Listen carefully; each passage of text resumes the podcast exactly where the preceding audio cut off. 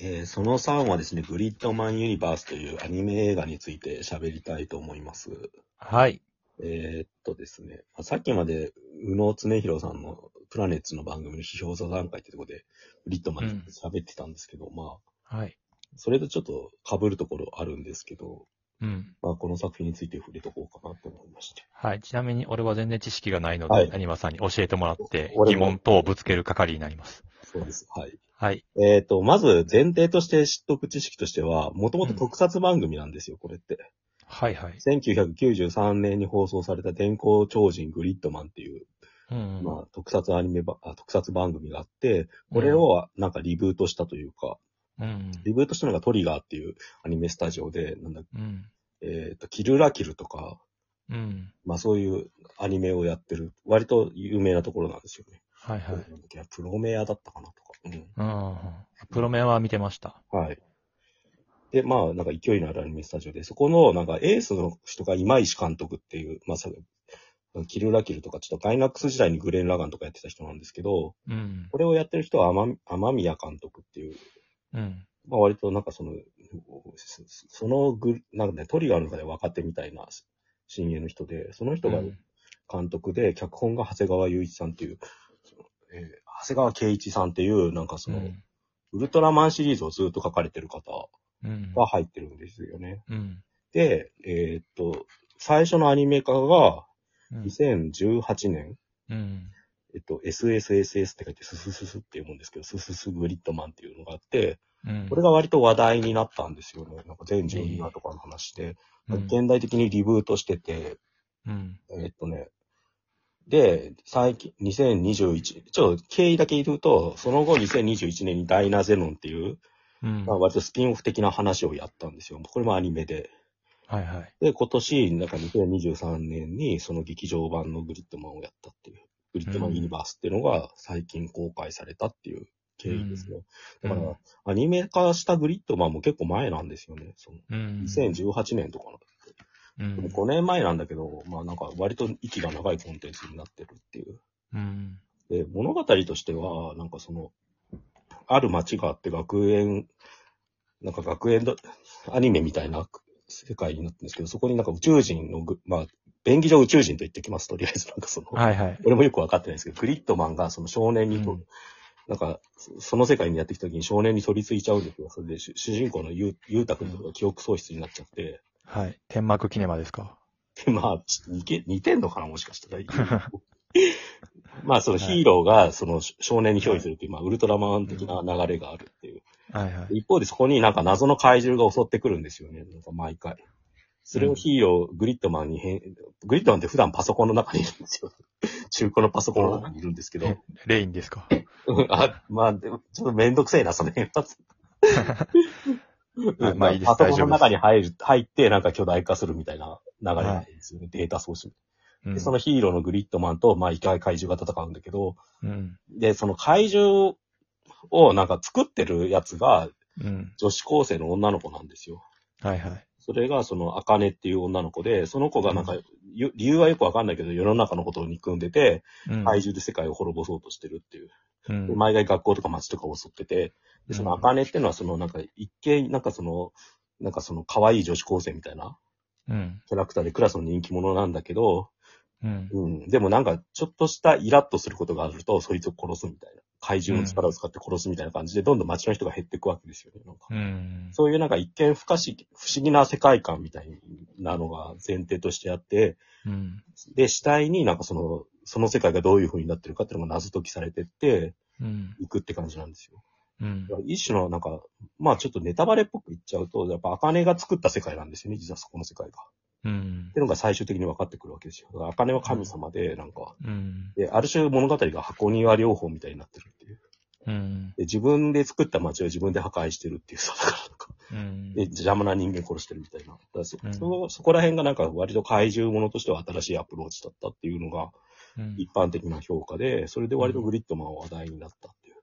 うん。で、それのスピンオフとして始まったダイナゼノンっていうのは、なんかこれも経緯ややこしいんですけど、グリッドマンっていう、電光超人グリッドマンの方の特撮テレビ番組の方にあった1エピソードに出てくるのが、なんかダイナセロンとか言ったらしくて、うん。その1エピソードを今度はなんか12話とかにしてるんですよ。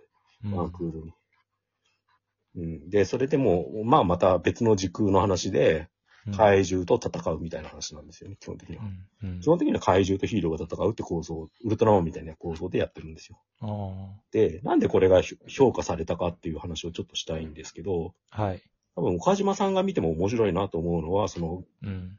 いわゆる学園アニメパートはい。まあなんか、主人公の年齢高校生なんですけど、高校生の学校での日常みたいなのの描写がすごくよくできてて、うん。それがなんかすごくリアルなんですよね。なんかうん。劇版とかあんま使ってなくて、うん。うん、ふつ普通になんか低いテンションで、そのうん。高校生としか会話してると、後ろの方でセミの鳴き声がするとか、うん。まあ、割となんかそういう描き方っていうか、なんか自然音はあるんだけど、劇版は極力使わないみたいなやり方。うん。チェーンソーマンみたいな。チェーンソーマンのアニメの方が近いのかなうん。まあ、こっちの方が放送は早いんですけど、だから印象としてはなんか実写の青春映画のいいやつみたいな。え霧島部活やめるってよとか、はリンいはダいリンダリンダとか、まあ、岩井俊二とかもちょっと入ってるのかな、なんか。えうん。うん。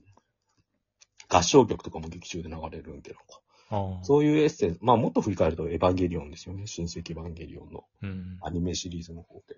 うんそういうなんか、うん、なんか、高校生の青春を描いた恋愛とかも絡む、なんかその青春ものとして、まず圧倒的に出来がいいんですよね。うん。その、なんかどういう風にそれを撮ってるかとかを見るだけでも、割とアニメとか興味ない人見てもびっくりするぐらい出来がいいっていう。うん。で、そこになんか特撮的なガジェット、特撮、うんなんか、え、特撮番組のテイストをアニメにどう持ち込むかみたいなのを実験やったりとか、あと昔勇者シリーズっていうのがあって、なんか、うん。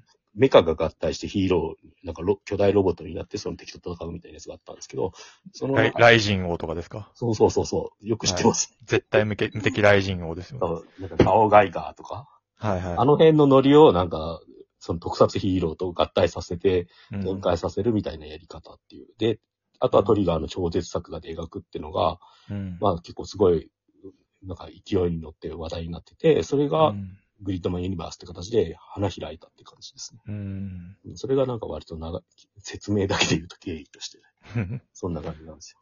はい。成間さん的にはその映画自体はどうだったんですか映画はなんかフェスって感じでしたよね。ああ。フオタクァンサービスって感じ。そう、割となんかイベントムービーになってて、あだからそのグリッドマンとそのダイナゼノに出てきたキャラクターが、まあ同じ、まあマルチバースっていう設定なんで、なんかあ。うん。合流して、まあうん悪い奴と戦うみたいのをなんか超絶作家で最後まで見せるっていう、うん。うん、そこに終始してたっていう感じで、うんだからファンとして、ファンの人が見る分には十分面白いと思います、うん僕は。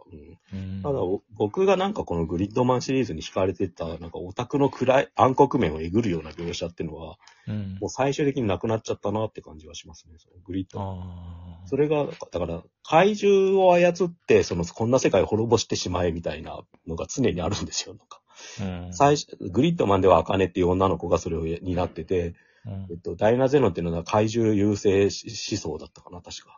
はっていいうはいグループがいて、なんかそのうん怪獣の力で世界を滅ぼそうとする集団みたいなのがいるんですよ。うん。なんか怪獣の生まれ方もなんか両作品でも違って、うん。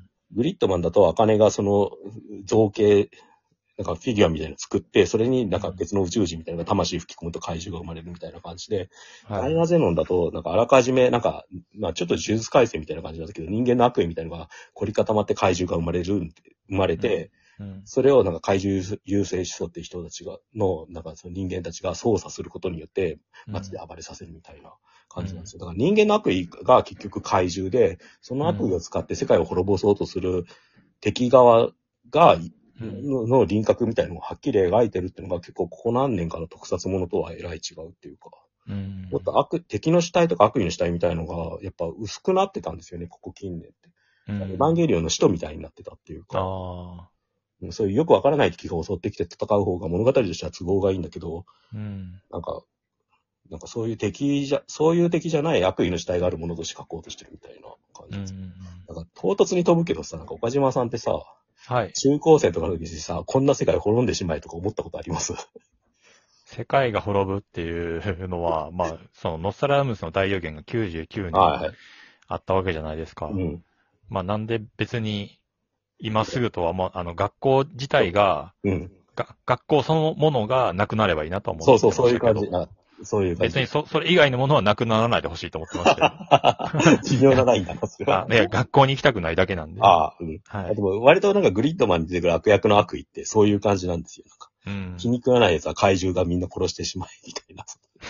結構具体的っていうか、だからそれがさ、なんつうの、やっぱ、古傷が、 別に、別に死んだらええとは思ってなかったですね、その人が。はい。 怪獣に踏み潰されてしまえ、みたいなさ。いや、具体的に死ねばいいまで言ってないですけど、その、まあ、はほん建物がなくなればいいっていう気持ちだけですね。だからそこら辺ぼかしとい て。俺は割と、だからそういう気持ちが17歳ぐらいの時あったからさ、なんか、うあの、んなん。か学校で楽しそうにしてる奴らムカつくみたいなさ。なんかそういう古傷をいちいちえぐってくるんですよ、グリッドなんあてー。まあ、俺は本当心底心の優しい人間な ので、その人に対して死んでしまえばいいって思った自分に対して罪悪う感んをすごく持ってたので、それに対してこう、こういう人間でいいんだろうかっていうそとうそこうそうろで、そういう思グいリ悩ッんドでもあるるこ環と境ですとよいね。うだかから死ね、だし、そうですね、死ねっていうことではなかったですね。だから常みんにな死んでしまえばいいのにです よ。まあそういう気分、なんか、本当に実行に移すかは別にして、うん。リア充死ねみたいなやつですよ。だから最近で言うと。リあーア充言わないのかもしれないですけど。ううんん。そういう気分が怪獣になって現れるっていうことをちゃんとやってんのがやっぱ偉いなと思って、ああ。ずーっと割と惹かれてましたね、このシリーズに。うん。あ、見てたんですか、ずっと。え、飛び飛びだけど、グレ、なんか、グリッドマンは見て、ダイナゼノンは最近見ましたね。えうえん、でもやっぱ両方とも面白くて、で、ただ、まあそういったなんか悪意みたいな、主体性のある悪意みたいなものが、なんか、が怪獣となって現れるみたいのがだいぶなくなってしまったのが、ユニバースですねって話です。わかりました。はい。じゃあ、また来週。また来週。